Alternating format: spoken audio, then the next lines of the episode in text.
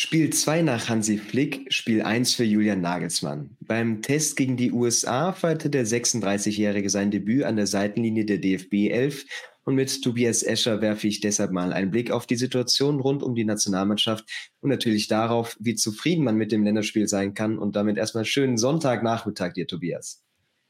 Schönen Sonntag, dir auch. Ich hoffe, du hast das Länderspiel gestern genossen und äh, ja eben auch verfolgt. Es ist eine Phase der Nationalmannschaft, die natürlich sehr schwierig ist. Also Umbruch, wie wir ihn lange nicht hatten, ein neuer junger Trainer, dazu noch so eine äh, Reise in die USA. Du hast keine wirkliche EM-Quali. Also wie unruhig war das denn die letzten Wochen über bei der DFB, äh, dass man jetzt schon mit ja großen Augen auf das Spiel geschaut hat gestern? Ja, da reicht es, glaube ich, schon, wenn man auf die Geschichte des DFB schaut, der ja auch schon jetzt über 100 Jahre existiert und der in seiner langen Zeit jetzt ähm, eine der wenigen Male es gewagt hat, einen Trainer nicht nach einem Turnier direkt zu feuern, sondern zwischen zwei Turnieren. Das gab schon mal bei Berti Vogt so ein Stück weit. Ähm, aber dass wir das wirklich so, wie es jetzt passiert ist, dass ein Trainer wegen Erfolgslosigkeit zwischen den Turnieren gehen muss, wie Hansi Flick das getan hat, das ist, hat halt historischen Wert. Oder allein deswegen sind wir jetzt in so einem unbekannten Terrain, weil das ein Nationaltrainer mitten in der Vorbereitung zu einem Turnier neu zur Mannschaft stößt, seine Ideen halt innerhalb von sieben, acht Monaten umsetzen muss. Das gab es so eigentlich noch nicht und dementsprechend angespannt sind wir, glaube ich, alle auch als Zuschauer. Ja, und auch hinsichtlich des Rahmens seines Debüts hätte man ja irgendwie ein ruhigeres Programm erwarten können. Es ist eben so eine äh, USA-Reise, auch ein bisschen Marketing-Aspekte ähm, gegen solche Teams zu testen, während, glaube ich, alle so ein bisschen in der EM-Vorbereitung hängen. Trotzdem eine gute Lösung, bevor es jetzt äh, eine Fußballnation wird, die dann vielleicht auch spielerisch noch weniger dagegen halten kann.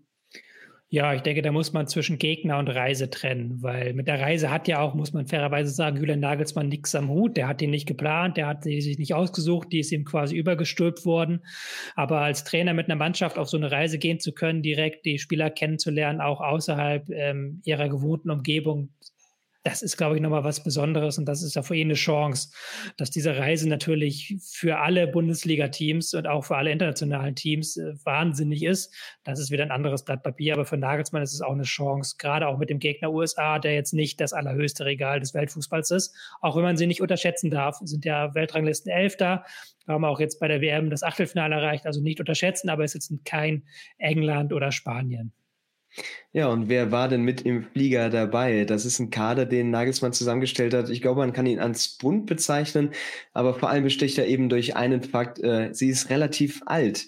Äh, ich habe so ein bisschen betitelt als alte Frische. Trotzdem haben wir Debütanten dabei wie Andrich oder wie Behrens, äh, sind so Neulinge, die so ein bisschen mit den Schwung reinbringen, auch ein Führig. Ähm, was hast du dir bei diesem Kader gedacht? Ähm, wie viel Experiment steckte da jetzt drin? Oder war das einfach wirklich geschaut auf die Leistung der letzten Wochen? Wir nehmen das Personal mit, was ab abgeliefert hat in letzter Zeit.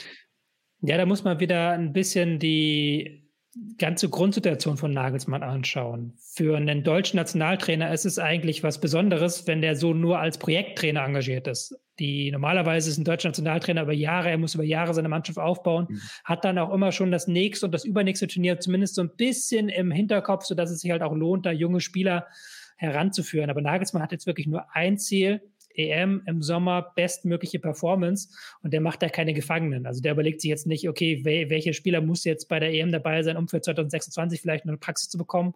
Nein, und dann ist es auch wirklich folgerichtig angesichts der aktuellen Leistung zu entscheiden und dann auch einen Spieler wie Hummels, der eigentlich schon raus war aus der Nationalmannschaft, wieder zurückzuholen, eben, weil man sagt, es zählt hier nur das Leistungsprinzip. Ich möchte nur auch die Spieler holen, die zu meiner Art der Spielidee passen, die, die auch, ähm, vor denen ich mir verspreche, dass sie uns bei der EM weiterhelfen. Und genauso sieht auch dieser Kader aus. Also siehst du eben schon ein durchdachtes Konzept und äh, jetzt eben nicht nur auch zusammengestellt, was jetzt gut funktioniert hat in den letzten Wochen bei seinen, bei den Clubs, sondern dass er sich auch natürlich denkt, wie harmonieren die zusammen? Wir haben jetzt mit Behrens einen Stürmertyp, den kann man auch mal reinschmeißen, weil wir das auch so trainieren wollen, ähm, weil es ihm ja auch, das hat man gesehen immer an der Taktiktafel äh, in Vorbereitung, ihm geht's viel um diese Basics, Passgenauigkeit und Positionstreue, die angesprochen waren, die natürlich bei den Spielern vor allem gerade funktionieren, die auch gut in Form sind. Ja, natürlich. Also einerseits, ja, man hat diese Spieler, die in Form sind. Also wo man absolut sagen muss, Mats Hummels, der hat eine starke ähm, Vorsaison gespielt, ist jetzt auch richtig gut in die neue Saison reingekommen. Auch äh, Kevin Behrens, auch Chris Führig ist so ein Spieler, der in diesem Bereich reinfällt. Aber es gibt ja zum Beispiel auch mit Andrich einen Spieler, der eigentlich gerade gar nicht zur Geltung kommt in seiner Mannschaft, der bei Bayer Leverkusen auf der Bank sitzt, aber der eine bestimmte Facette verkörpern soll, nämlich diesen defensiv starken Sechser, den man auch mal beim Stande von 2 zu 1 bringen kann, um eine Führung zu verwalten. Also auch das wird mitgedacht. Also es geht nicht nur darum, die formstärksten Spieler zu finden, die dann eben sofort dieses Positionsspiel umsetzen können, sondern auch einzelne Bausteine für den Kader im Sommer dann festzusetzen. Es wurde eben viel von diesen Grundlagen gesprochen. Geht es also nach den schwierigen Jahren ohne gute Ergebnisse, ohne Weiterentwicklung im deutschen Fußball auch darum, sich nicht zu sehr im Verkünsteln zu verlieren, sondern wirklich erstmal diese Basics auf den Platz zu bringen mit dem Personal, was jetzt dabei war? Ja, natürlich. Also man hat das ja gemerkt in den letzten Spielen unter Flick, da ist es häufig gar nicht schlecht gelaufen, bis sie dann mal zurücklagen. Und dann ist plötzlich alles auseinandergebrochen. Also das ist dann keine Frage der taktischen Einstellung mehr, sondern auch so ein Stück weit der ähm, des Selbstbewusstseins. Und dieses Selbstbewusstsein muss erstmal wieder geschaffen werden. Wobei Basics klingt für mich immer nach, wir stehen zwei Viererketten, 4 für 2 Mittelfeldpressing und gucken dann, was der Gegner macht. Das ist ja auch nicht. Es ist ja schon eine Spielidee, die auch bei Nagelsmann weiterhin offensiv ist, die weiterhin auf das, wie du es gerade genannt hast, Positionsspiel setzt, auf Positionstreue, auf Passgenauigkeit. Also da ist schon durchaus mehr gefragt als nur ähm, Rennen, Kämpfen in zwei Viererketten stehen. Ja, die Tugenden, wir hatten die ja auch schon mal angesprochen, wo man gar nicht so richtig weiß, äh, was da jetzt eben zum deutschen Spiel dazugehört. Schauen wir ganz fix auf den Gegner, brauchen wir nicht ganz so sehr ins Detail gehen, aber natürlich mit den USA eine schon interessante Mannschaft mit viel Bundesliga-Erfahrung im, Team, aber auch natürlich einfach schwächer besetzt auf Position, aber eben trotzdem vor diesem Hintergrund vielleicht dankbarer Gegner und auch passend in dieser Situation für eben ein Länderspiel in der Phase, wo du ja schon ein bisschen weißt, was auf dich zukommt, aber du trotzdem ja dich ausprobieren kannst und den Gegner auch einfach unter Druck setzen. Ja, während die deutsche Nationalmannschaft alles auf ein Turnier in acht Monaten, acht oder neun Monaten ausrichtet, sind die Amerikaner auf ein Turnier ausgerichtet, das erst in einem Jahr stattfindet, also oder zwei Jahren sogar erst stattfindet. Die haben natürlich eine sehr viel längere Vorlaufzeit und dementsprechend jünger ist diese Mannschaft auch. Das muss man ja ganz ehrlich auch sagen. Es ist eine junge Mannschaft, eine Stellemannschaft, die sich auf 4-3-3 äh, spezialisiert hat, die eben im Konterspiel vor allen Dingen ihren Fokus hat Jetzt mit ähm, Tyler Adams hat auch ein wichtiger Spieler für den Spielaufbau gefehlt, weswegen, glaube ich, dieses Tempospiel nochmal stärker am Fokus stand, als es ohnehin schon im Fokus steht, auch weil man vorne keinen echten Stürmer drin hat.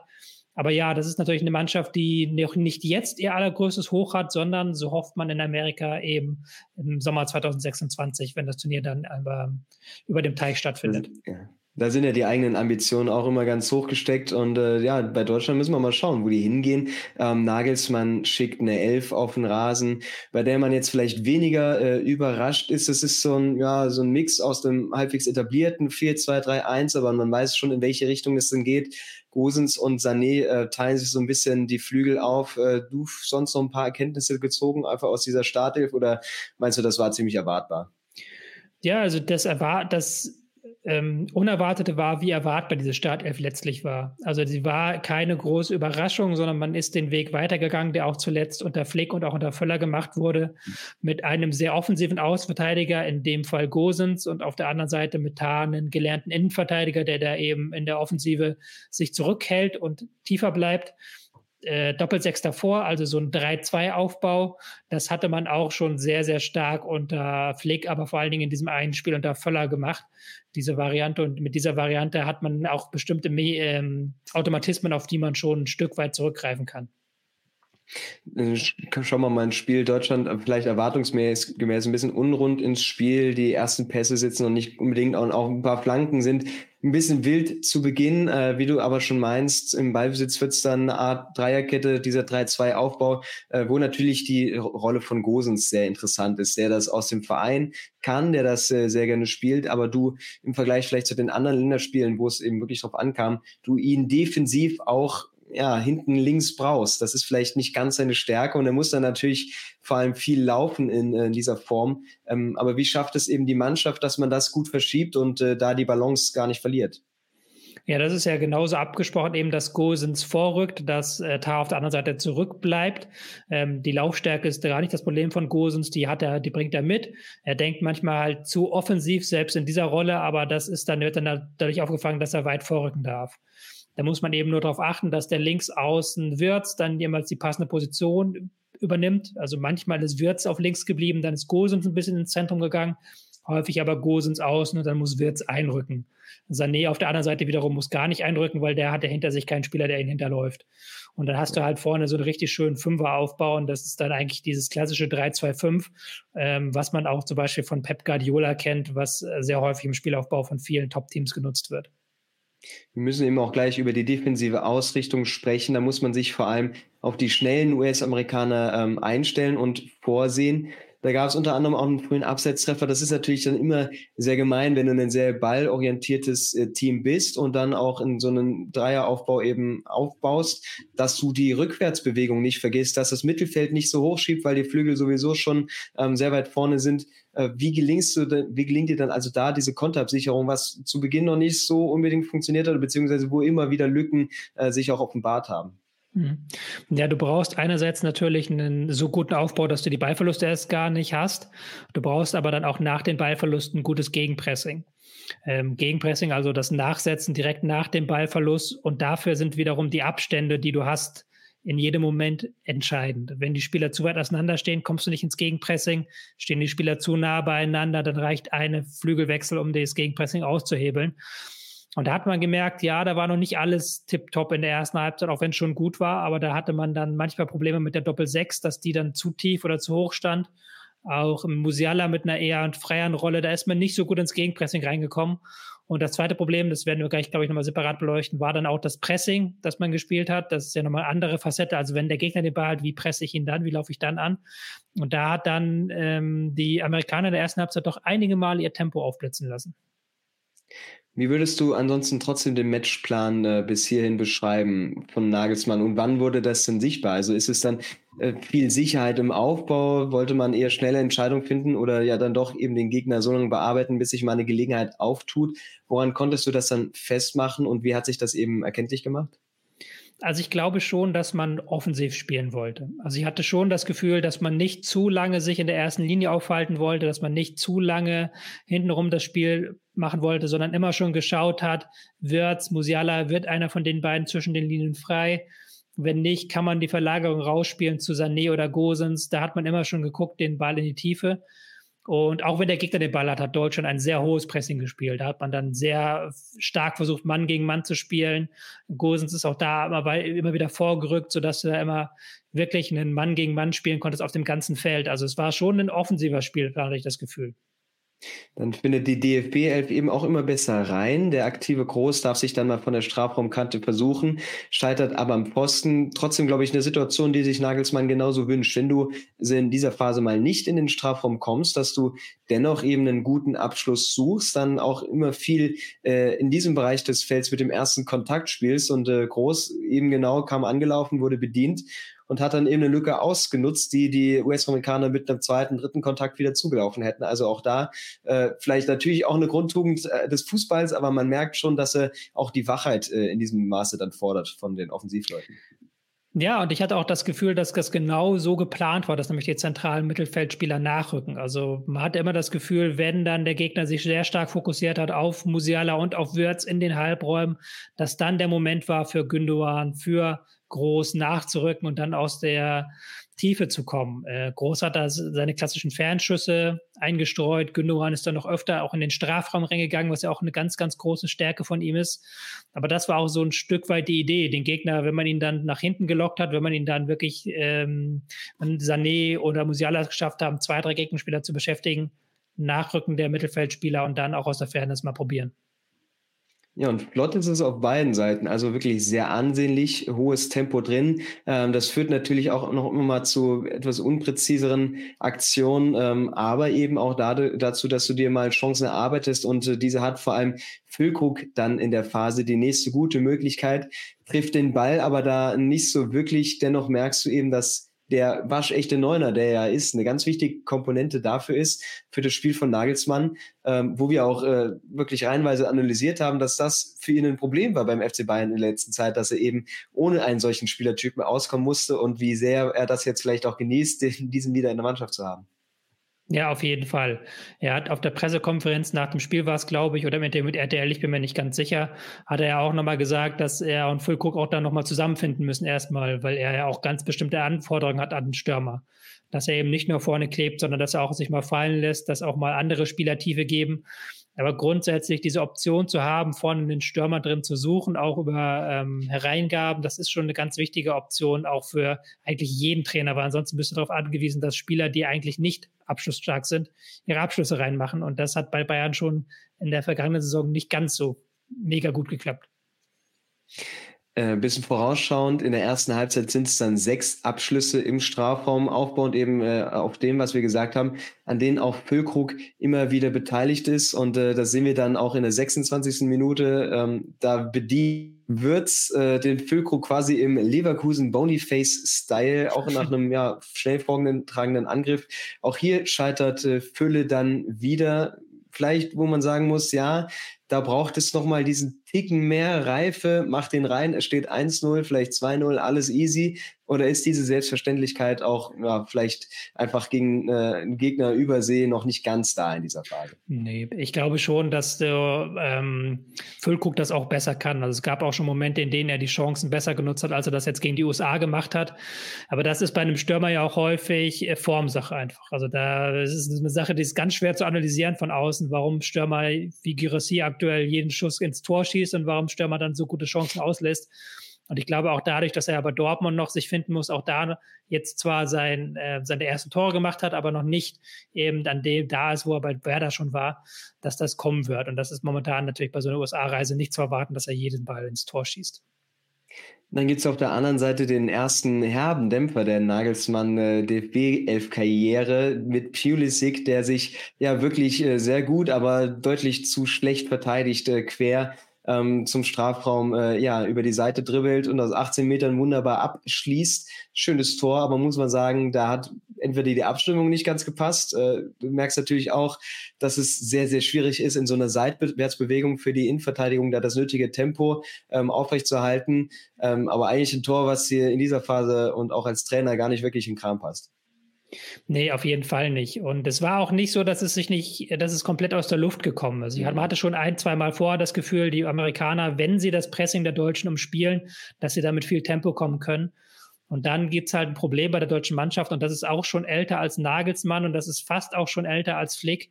Ähm, Ausverteidigerpositionen sind individuell die schwächsten. Das ist, glaube ich, keine Neuigkeit, die ich irgendjemandem erzähle.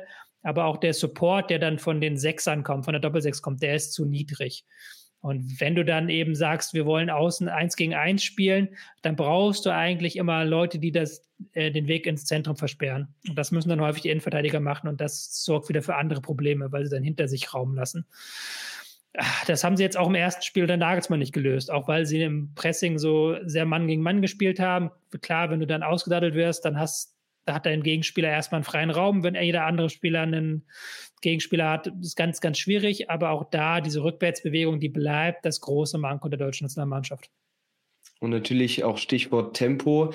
Ähm, ich meine, Rüdiger hat zumindest äh, eine sehr hohe Endgeschwindigkeit, äh, muss aber erstmal in Tritt kommen, sage ich mal.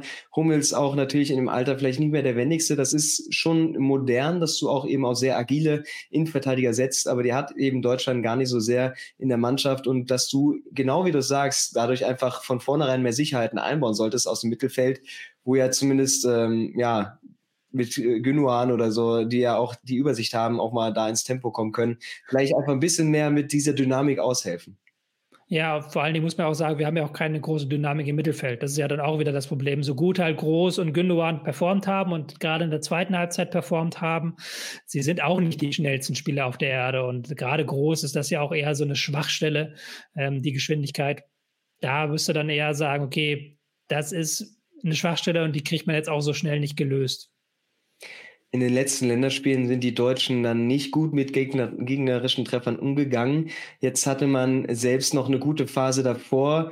Äh, wie hast du die Minuten danach so erlebt? War das jetzt so, ach scheiße, schon wieder in diesen Modus kommen? Und ähm, aber ich denke, es war eher so, jetzt erst recht und eigentlich gar nicht groß verunsichern lassen. Wir bleiben bei unserem Spiel, was sich ja dann auch recht schnell äh, zum Positiven dann gewendet hat.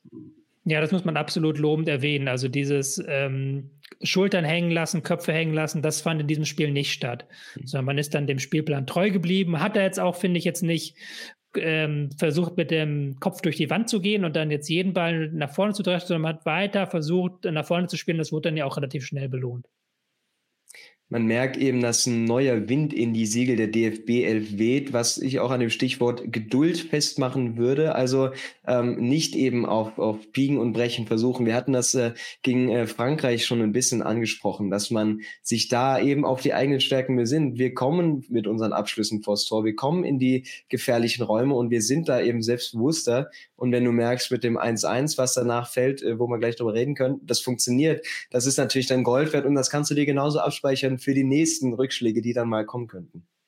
Ja, auf jeden Fall. Also unter Flick, das letzte Mal, dass man da ein Spiel drehen konnte, das war gegen Costa Rica bei der Weltmeisterschaft, das 4 zu 2, was im Endeffekt auch äh, komplett un, also das war nichts wert, da sind wir trotzdem rausgeflogen. Ähm, ansonsten ist es nur ein einziges weiteres Mal gelungen in einem Qualifikationsspiel gegen Rumänien, wo man auch aus dem 0-1 und 2-1 gemacht hat. Das zeigt ja schon, dass das eine Schwachstelle ist, halt Spiele zu drehen. Und wie sie das geschafft haben, das äh, kommen wir dazu, wenn wir über die zweite Halbzeit reden, aber dass zumindest ähm, sie jetzt wieder das gemerkt haben, okay, wir können auch nach einem Rückstand noch ein Spiel gewinnen, das ist, glaube ich, sehr, sehr, sehr bedeutend. Der Ausgleich fällt dann als Produkt äh, der Kombination eines sehr starken Sané, der einfach da weitermacht, wo er die letzten Wochen aufgehört hat, quasi den Lauf von Pulisic in den letzten äh, ja, 20 Minuten davor spiegelt. Ähm, und der zieht aber nicht sofort ab, sondern nimmt nochmal Gündogan mit, bekommt den Ball zurück und dann ist es Gündogan, der so diesen halben Abpraller äh, von äh, Keeper Turner nutzt und zum 1-1 trifft. Das sind, glaube ich, Aktionen, die Nagelsmann sicher äh, immer wieder forcieren will, genau solche Laufwege und dann im richtigen Moment mit Tempo und eben diesen entscheidenden Pässen. Ja, ist natürlich auch eine, ein Zeichen, dass man da vorne eine Formstärke hat. Also das muss man natürlich gucken, wie die, wie die dann bleibt. Aber Sané und auch ey, der Musiala findet langsam Form. Aber Sané ist ja momentan in überragender Form und kann halt diese 1 gegen 1 Situation provozieren, auch 1 gegen 1, 1 gegen 2, 1 gegen 3 und so weiter und so fort. Und das ist, glaube ich, nochmal ein sehr, sehr gewichtiger Faktor für die Offensive, dass du halt eben auch aus statischen Situationen, aus diesem äh, dieser Positionstreue heraus immer wieder durch eins gegen eins, durch Dribblings Dynamik schaffen kannst. War das denn eine Halbzeit, die Mut macht, trotz eines Ergebnisses, sage ich mal, auf dem Papier 1 zu 1, dass du also von vornherein nach nur, sage ich mal, 30 bis in Eingewöhnungszeit, 30 soliden Minuten merkst, was Lagelsmann mit dieser Truppe vorhat?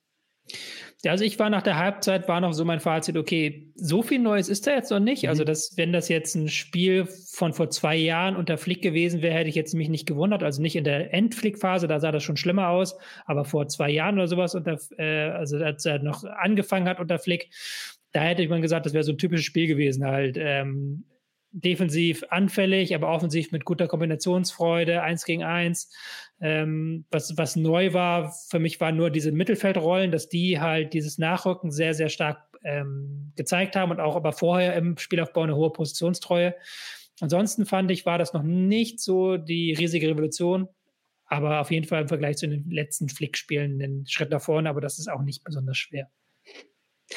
Ja, eben auch, weil hinten noch nicht alles sattelfest war, du zumindest 60 Prozent Ballbesitz hast und dich eben offensiv immer wieder in gute Positionen bringen musst. Ich glaube, das ist zumindest für die Kabine in der Halbzeit eine Basis, auf der du aufbauen kannst und das äh, versucht Nagelsmann dann eben auch mit derselben Mannschaft wie in Durchgang eins und sieht da recht schnell die nächsten Abschlüsse und vor allem eben den nächsten Abschluss von Füllkrug, da haben wir jetzt noch die, die fehlende Präzision. Äh, trotzdem, aber also wie sie auch aus der Kabine kam, nochmal mit einer ganz neuen Energie und wo du gemerkt hast, ja, jetzt gehen wir aufs Tor und äh, jetzt äh, so richtig äh, verfolgen wir den Plan, den uns der Trainer mitgibt. Ja, es waren auch nur so kleine Umstellungen. Es war jetzt nichts Großes, wo du gesagt hast, der hat nochmal alles über den Haufen geworfen, aber ich hatte schon das Gefühl, dass die Abstände nach der Pause äh, besser gestimmt haben, dass auch ähm, Wirtz ein Stück weit zentraler gespielt hat, also ähm, noch ein Stück weiter ins Zentrum gerückt ist und man dann noch stärker versucht hat, durch das Zentrum zu kommen. Man hat auch durch die Auswechslung von Rainer so ein bisschen äh, profitiert, weil dann die USA im Zentrum noch ein bisschen mit dem 4-3-3 defensiver aufgestellt waren, was aber dann zu Lasten ihrer Gefahr im Umschaltspiel ging. Also konnte die deutsche Doppelsechs wieder ein Stück weit noch vorrücken, ein paar Meter weiter vorne spielen. Das waren alles so kleine Details und dann eben die Deutschen waren wach, die Deutschen waren passgenau, die Deutschen waren wirklich auch aggressiv in den Zweikämpfen drin. Präzision und Positionsspiel, wieder die Begriffe, die Nagelsmann vorher schon gefordert hat, die werden immer besser. Vielleicht noch die Konter, die man ein bisschen rausnehmen kann. Äh, eine Situation da nicht gut ausgespielt, aber dann ist es äh, das 1 zu 2, das 2 zu 1 aus deutscher Sicht, äh, kurz für die Stundenmarke den dann Füllkrug besorgt. Äh, da konnte er echt kaum noch vorbeischießen und äh, auch das nach einer wunderbaren Ablage hier von Gosens, der quasi mit eben diesem einen Kontakt, wie wir es auch vorhin schon hatten, dem sofortigen Weiterleiten die Abwehr aushebelt und ja, der BVB-Angreifer lässt sich den dann nicht nehmen. Auch wieder so ein Tor, was du dir am besten abspeichern solltest. Ein Laufweg schöner vorher von Musiala und dann zack, ähm, ja, genau, einfach da in die Position bringen. Ja, genau, auf jeden Fall auch dieses Spiel vor der Abwehr. Ähm, das ist auch sehr, sehr stark gewesen bei der deutschen Mannschaft, fand ich allgemein, wie man sich da positioniert hat, wie man dann auch das Risiko gegangen ist, dann sofort den Zug zum Tor aufzunehmen und dann auch ähm, diesen Pass in die Tiefe zu spielen eben. Da waren so viele wirklich schöne Angriffe dabei. Also die, die haben nicht immer zu Toren geführt, aber man hat da eben gemerkt, okay, da ist jetzt eine neue Kombinationsfreude in dieser Mannschaft kann man da zu viel rein interpretieren. Ähm, das 2 zu 1, wie auch der Ausgleich, ist dadurch gefallen, dass man den Angriff quasi von der rechten Seite beginnt, es ein Dribbling über die Mitte gibt und äh, links dann in dem Fall jetzt ein Gosens vor Gündogan steht, der den Ball äh, auch verwerten kann, damit was anfängt. Also ist das auch ein Plan dahinter, dass du die ganze Breite des Feldes nutzen möchtest, ehe mal nicht über die Grundlinie gehen, das nicht so funktioniert hat, sondern wirklich breit machen und dann eben auch die Spieler auf der anderen Seite so reinbringen, dass sie den Ball wieder zurückbringen können, um es umso gefährlicher zu machen. Ja, das ist auch so ein typisches Nagelsmann-Muster, das man da sieht. Ähm, gerade wenn man Dribbling macht, dass dann der Pass, der darauf vor ähm, kein kurzer Pass ist, sondern dann eben Raum überbrücken soll, weil man durch das Dribbling natürlich die Leute auf seine Seite zieht, auch die Aufmerksamkeit auf sich zieht und dann eben über den weiten Pass es schafft, eben den Raum zu öffnen und die gegenüberliegende Flanke zu bespielen. Ähm, Läufe an die Grundlinie sind sowieso ja nicht Nagelsmann liebstes Ding und das ist auch mit der Mannschaft nicht die größte Stärke. Kannst du vielleicht noch Füllkrug suchen, aber ansonsten bist du da, wenn auch ein Goretzka gerade nicht spielt, ähm, im Strafraum nicht gut aufgestellt. In dem Sinne, ja, das hatte ich schon sehr stark das Gefühl, dass das abgesprochen war, dass wenn Sané zu diesen Dribblings ähm, parallel zum Strafraum ansetzt, dass die anderen wissen, okay, da folgt gleich der Ball auf die andere Seite in die Tiefe. Und auch hier, das kann man dem Füllkrug nicht absprechen. Er hat wieder den Riecher, wo er stehen muss. Ähm, also daran lag es gestern auf jeden Fall nicht. Und das führt eben auch zum 3 zu 1. Ein abgefälschter Ball. Ähm, Füllkrug bleibt in der Situation, legt nochmal ab zu Musiala, der sich dann bedankt, den Ball über die Linie grätscht. Ähm, auch hier wieder, sag ich mal, dran geblieben, einfach wach geblieben und dann den Ticken schneller als die Abwehr. Also genau wieder dieses Muster, dass du einfach nicht unbedingt nur individuell da komplett überlegen sein musst, aber wach in den Aktionen und dann eben auch konsequent vom Tor. Ja, auf jeden Fall. Ähm, diese Konzentration, die hat ja auch zuletzt häufig gefehlt. Gerade wenn man dann im Rückstand lag, dann sind, haben, hat man gemerkt, da sind die Köpfe ein bisschen angesprungen. Und die war jetzt in diesem Spiel da voll auf. Ähm, man hat dann auch ein bisschen natürlich davon. Hm? Nee, äh, Entschuldige, ich wollte dich nicht unterbrechen. Ich hatte auch das Gefühl, man hat auch profitiert davon, dass die USA immer stärker aus dem Spiel rausgegangen sind. Also da ja. ist dann die Konzentration nicht hochgeblieben. Da hat man auch gemerkt, dass die Wechsel qualitativ der Mannschaft nicht gut getan haben, sondern eher ähm, im Gegenteil. Deutschland konnte dann immer noch dominanter auftreten. Ich fand es auch gut, dass man nach der Pause dieses hohe Pressing größtenteils sein gelassen hat, sondern sich dann eine Spur weiter zurückgezogen hat, die amerikanische Abwehr da auch das Spiel aufbauen lassen und die waren damit dann überfordert. Also so kleine Details, aber ja, die Konzentration ist, glaube ich, schon ein Schlüssel dafür, wenn du so ein Spiel noch drehen möchtest. Wie gefällt dir dann in dieser Phase die, der defensive Auftritt? Das wurde, denke ich, dann deutlich besser. Äh, Stichwort aber noch Rückwärtsbewegung und vielleicht nochmal ein Wort über die Standards, weil das waren zumindest dann nochmal äh, Nadelstiche, die die USA versucht hat zu setzen durch solche Aktionen, äh, obwohl es insgesamt dann besser aussah. Ja, insgesamt sah es besser aus. Ich fand, wie gerade gesagt, dieses hohe Pressing in der ersten Halbzeit nicht ganz so gut. Das ist aber auch eine persönliche Frage. Mannorientiertes Pressing ist halt immer eine Spur riskant, gerade wenn du halt das Eins gegen Eins verlierst und gerade wenn du wie Deutschland auf Außen Positionen hast, wo du sehr vielen Gegnern unterlegen bist. Ähm, in der zweiten Halbzeit dann mit diesem 4 2-3-1 Mittelfeldpressing fand ich es besser, fand auch die Abstände da gut und die USA waren dann auch im Spielaufbau überfordert deutlich, dieses 4-2-3-1 zu bespielen. Ja, Standards ist dann immer noch so ein ganz eigenes Thema, ähm, wo man dann nochmal schauen muss, wo ist das Problem, wo liegt es dann. Ich weiß gar nicht, welcher Amerikaner dann diesen Kopfball dann ja noch hatte, diese große Kopfballchance. Aber ja, da musst du natürlich konzentriert dabei bleiben. Dann gibt es natürlich die ersten Wechsel und das Spiel verliert auch etwas an Rhythmus. Das ist vollkommen normal für so ein Testspiel. Ähm, dennoch, ich finde, ist in Folge sehr reif, was Deutschland aufzieht. Und ich sage es erneut, sehr ballsicher, auch bei einer Passquote, die in der zweiten Hälfte dann um die 92, 93 Prozent war. Also das ist definitiv eine Sicherheit, die dem Spiel in den vergangenen Monaten immer wieder gefehlt hat. Ja, diese Sicherheit, der hat immer wieder gefehlt.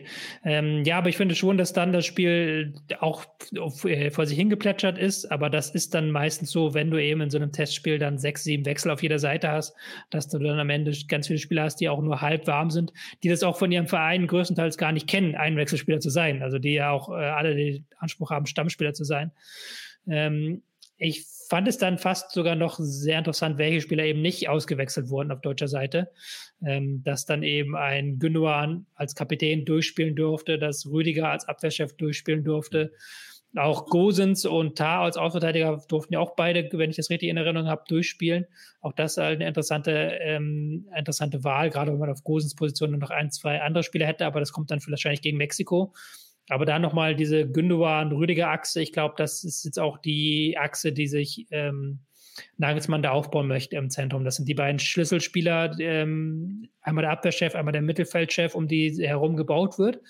Und da fand ich gerade Gündogans Leistung sehr stark, weil er viele Bälle gefordert hat, viele ähm, Zuspiele gefordert, auch nach den ganzen Wechseln das Spiel beruhigt hat, gesagt hat, hey, guck, wir liegen 3-1 mhm. vorne, ein bisschen das Tempo rausgenommen hat, sehr gutes Gefühl für Rhythmus gefunden hat. Das war eins, einer der stärkeren Auftritte von Gündogan in der Nationalmannschaft. Sehr wichtige Fakten. Hummels meinte ja auch nach dem Spiel, äh, Rüdiger ist unser Abwehrchef. Und äh, selbst Hummels natürlich mit seiner Erfahrung, äh, der jetzt länger nicht dabei war, äh, da merkt man aus der Mannschaft heraus diese Präsenz, die diese Achse eben ja ausstrahlt. Auch ein Füllkrug vorne, ja sehr erfahren, sehr aktiv gewesen. Der, auch der sieht viele Minuten. Das war vielleicht zuletzt auch noch anders, dass er eher mal eine Stunde oder eine halbe Stunde bekommt.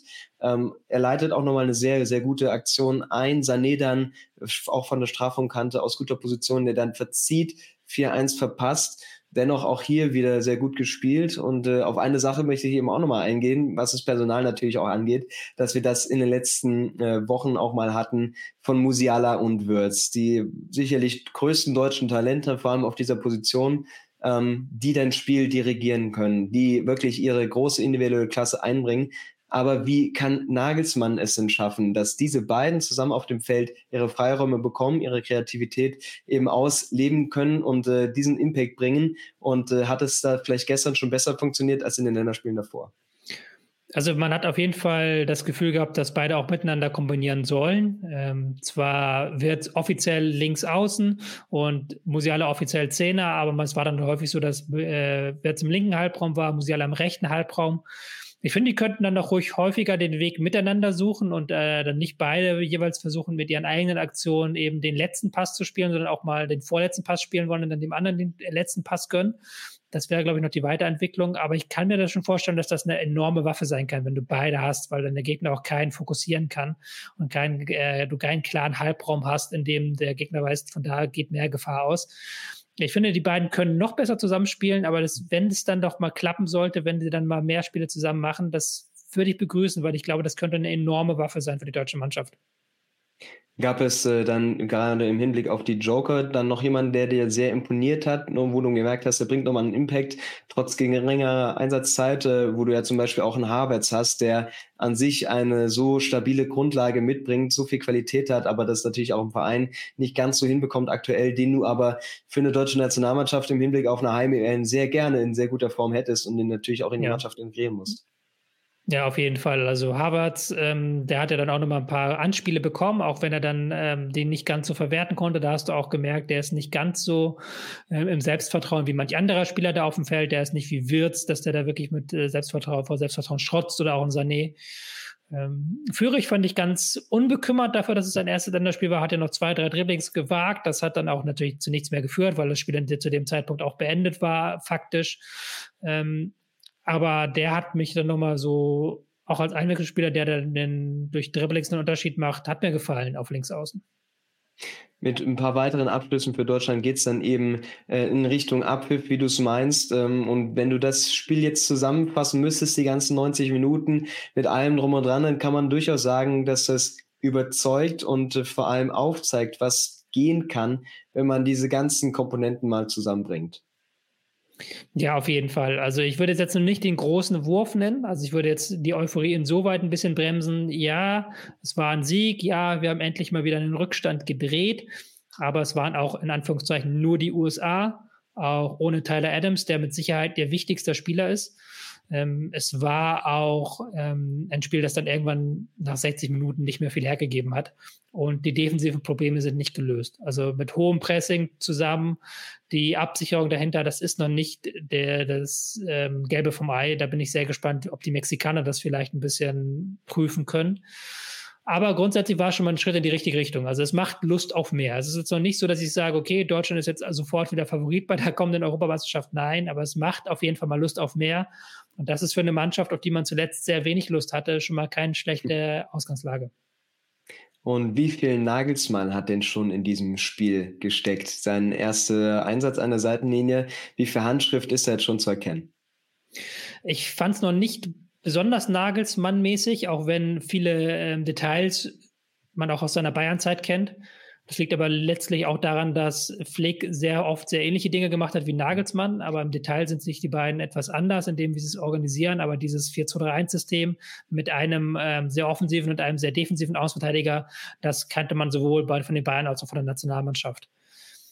Ich fand, die Handschrift von Nagelsmann war am ehesten noch in den Wechseln zu erkennen, also auch in den taktischen Wechseln zur Pause, dass die Mannschaft nochmal durch eben kleinere Anpassungen ähm, besser wird in dem Spiel. Weil das war ja, glaube ich, einer der großen Kritikpunkte an Flick, dass seine Wechsel sehr wenig gebracht haben, dass er auch als Ingame-Coach selten Lösungen gefunden hat, wenn etwas nicht funktioniert hat.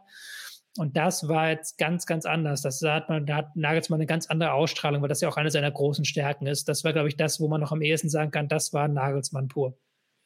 Sehr wichtig zu erkennen, ja. Ich möchte trotzdem noch mal auf eine Zahl kommen. Das ist vielleicht noch eine Baustelle für die Zukunft. Wir hatten gestern zwei von 17 angekommene Flanken. Das ist definitiv nicht das äh, beste Rezept, was die deutsche Mannschaft äh, seit äh, ja, Jahren mitbringt, aber trotzdem eine Komponente, gerade mit einem Füllkrug in der Mitte, der auch so viele Kopfballduelle gewinnt. Vielleicht muss er nicht unbedingt die Zahl der Flanken erhöhen, aber zumindest ein paar mehr an Mann bringen. Das wirkte gestern ja nicht wirklich präzise, nicht ausgreift. Gibt es da ein Mittel, wie man das in nächster Zeit nochmal ein bisschen ja, einfach aufhübschen kann, diese Statistik?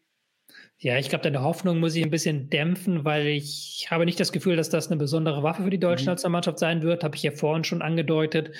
Du brauchst ja nicht nur einen Stürmer vorne drin, der mal eine Flanke erreicht. Du brauchst ja auch zwei, drei andere Spieler, auf die auch Gegner auf sich ziehen. Und das tut bei einer Flanke in Musiala oder an Wirtz nicht. Also da sind wir ganz ehrlich, da weiß der Gegner ganz genau, die werden nicht so ein Kopfballduell hochsteigen und die werden nicht den Ball ins Tor köpfen.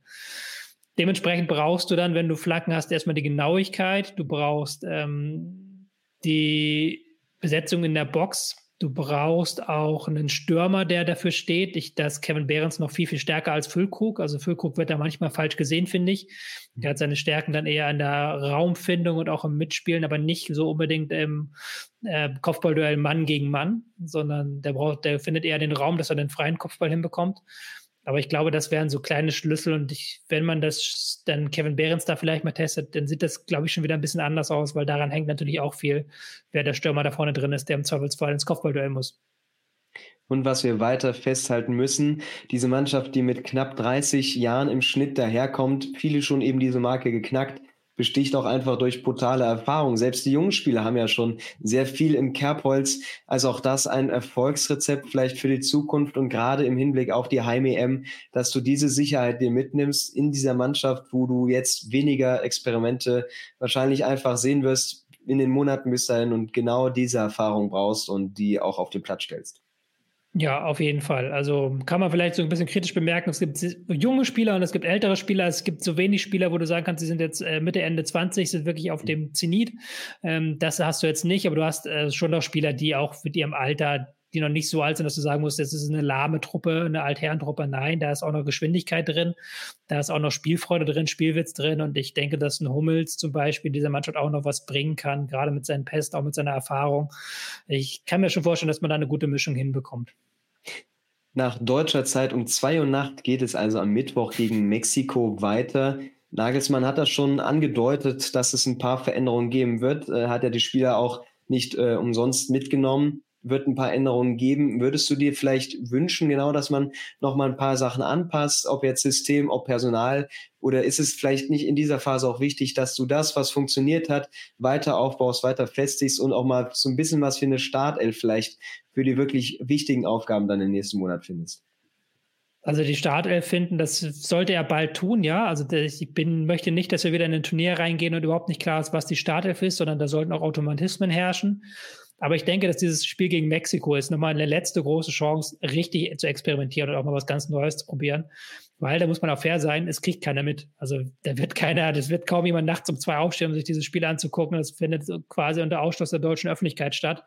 Und am nächsten Tag, wenn wir dann hören, ob es 1-1 ausgeht, dann kannst du auch schwer bewerten, ob es ein gutes Spiel, ein schlechtes Spiel war. Du musst es dir im Nachhinein nochmal angucken. Also ich glaube, da ist nochmal eine Chance da, wirklich ein, zwei Sachen auszutesten, vielleicht auch mal eine andere taktische Variante zu testen. Aber ich denke, dass, dass wir dann schon trotzdem bald dazu übergehen sollten, eine richtige Startelf zu finden, um eben nicht wieder in so eine WM oder EM einzustarten, ohne eine feste Elf zu haben. Lass uns noch mal ganz kurz trotzdem über diesen Punkt sprechen. Natürlich finde es ist zwei Uhr nachts äh, deutscher Zeit statt in den USA, aber zur Primetime. Und das ist sicherlich auch was, was sich die, ja, der DFB dadurch erhofft. Also es ist eine Top-Mannschaft aus Europa, die in den USA vorspielt, das zum Besten bringt, mit viel Rückenwind, Ambition. Ähm, wir sind ganz am Anfang bei Julian Nagelsmann als Trainer der deutschen Nationalmannschaft. Aber ist schon irgendwie so erkennbar, dass man das in den nächsten Jahren wieder schaffen möchte, dass so dieses Image der Fußballnation Deutschland, die international erfolgreich ist, balder wieder zurückkommt, als äh, ja, es vielleicht die sportliche Entwicklung zulässt? Ja, auf jeden Fall. Also es ist ja auch nicht so, dass wir wie im Jahr 2000 eine Mannschaft haben, von der man nicht weiß, wo ist die Zukunft dieser Mannschaft? Wie, wie wollen wir in 15 Jahren noch konkurrenzfähig sein? Wo sind die Talente? Das ist ja nicht so. Wir haben ja Talente im deutschen Fußball. Wir haben ja einen Musiala Wirtz, die da auf dem Rasen stehen und glaube ich, um die uns auch viele andere Nationen beneiden. Also es ist nicht so, dass wir da mit einer B11 irgendwie auflaufen müssten. Und diese dieses brachliegende Potenzial, was, wenn wir ehrlich sind, seit der WM 2018 brach liegt, das mal zu heben und zu gucken, okay, dass wir wenigstens eine Leistung machen, für die wir uns nachher nicht schämen müssen, das wäre, ist ja, glaube ich, das, was wir erreichen wollen. Das wird dann vielleicht nicht für den Europameistertitel reichen. Da sind andere besser aufgestellt. Ich gucke gerade nach England, die sehr, sehr stark sind. Ähm, aber der geht einfach mehr mit dieser Mannschaft und das wird Nagelsmann in den kommenden Monaten zeigen müssen. War also vielleicht äh, so ein Spiel wie die Pfefferminz-Bonbon-Dose vom Anfang des Jahrzehnts, äh, neue, alte, frische, mit ja, viel neuem Atem vielleicht für die Zukunft. Und äh, das Spiel gegen die USA haben wir abgehakt. Mal schauen, wer sich den Wecker stellt für die Partie gegen Mexiko. Wir werden sie, denke ich mal, irgendwie auch im Auge behalten, auch wenn da nicht ganz die großen Erkenntnisse bei rumkommen. Die wichtigen Aufgaben kommen dann sowieso, wenn es in Richtung Heim-EM geht. Da schauen wir uns das wieder mehr an. Ich bedanke mich bei dir, Tobias, für diesen äh, ja, Blick am Sonntagnachmittag auf dieses Spiel. Ja, danke für die Einladung. An den Rest, wir hören und sehen uns auch äh, ganz bald wieder mit den schönsten neuen Aufgaben und Highlights im Fußball. Also macht's gut und bis dahin. Ciao, ciao. What's so special about Hero Bread's soft, fluffy, and delicious breads, buns, and tortillas? These ultra low net carb baked goods contain zero sugar, fewer calories, and more protein than the leading brands, and are high in fiber to support gut health. Shop now at hero.co.